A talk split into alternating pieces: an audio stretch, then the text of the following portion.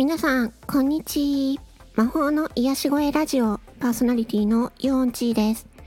今回は、チャット GPT は嘘をつくというのは嘘というお話をします。あの、チャット GPT って今すごく流行っているんですけれども、まあいろんなことに対してね、いろいろ答えてくれると。でも、その答えにね、答えがね、間違っている時があるんだよっていう話で、で、チャット GPT っていう、こう、嘘つくんだよねっていう話になっているんですけど、まあ、確かにね、あのー、事実とは異なることを返す時があります。まあ、そういう時は、あのー、まあ、私の場合ですけど、あの、ちゃんと裏を取ってね、あの Google 検索とか、うん、他の検索で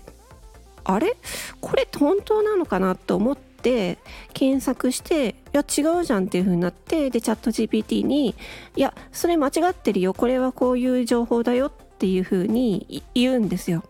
でそしたらチャット GPT が「あそれは申し訳ございませんでした」っていう風に言って直していくんですよね。でそうやってうーんとななんていうのかなチャット GPT っていうのがあのすごく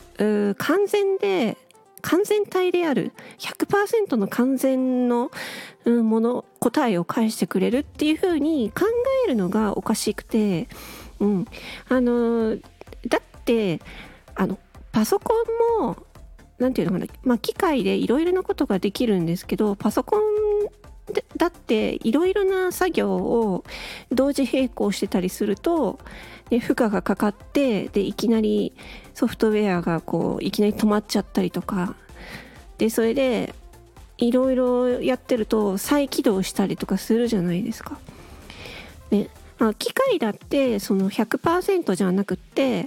やっぱりこうね機械も使ってるうちにたまにおかしくなったりするじゃないですか。まあ、それと同じような捉え方を私はしています。で、えー、ただそのチャット GPT っていうその、まあ、人工知能 AI に関してはあの学習していくっていうのがあるので、うん、間違ったことはそこ間違ってるよこういう風だよっていう風にあの、チャット GPT の方に言えばあそうなんですねっていう風になっていくので、まあ、いい意味でも悪い意味でもあのー、まあ、いい情報はちゃんとこうやってなこういう風だよって言って修正してあげる。でそこでなんかそのね悪いことをなんだろうあのインプットさせ悪い悪い情報を入れさせたりとかね、うん、悪いことに使おう使うこともできちゃうのでそこはちゃんとうんなんかね気をつけないといけないっていうね、うん、あのなチャット GPT でも何に関してもそうなんですけどそのものをどう使うかっていうのはやっぱり人間のその倫理というか、うん、良心とかそういう部分にかかっていると思うんですよだからチャット GPT をいい風に使うのか悪い風に使うのかっていうのは使う人次第なんじゃないかなっていうふうに思っています。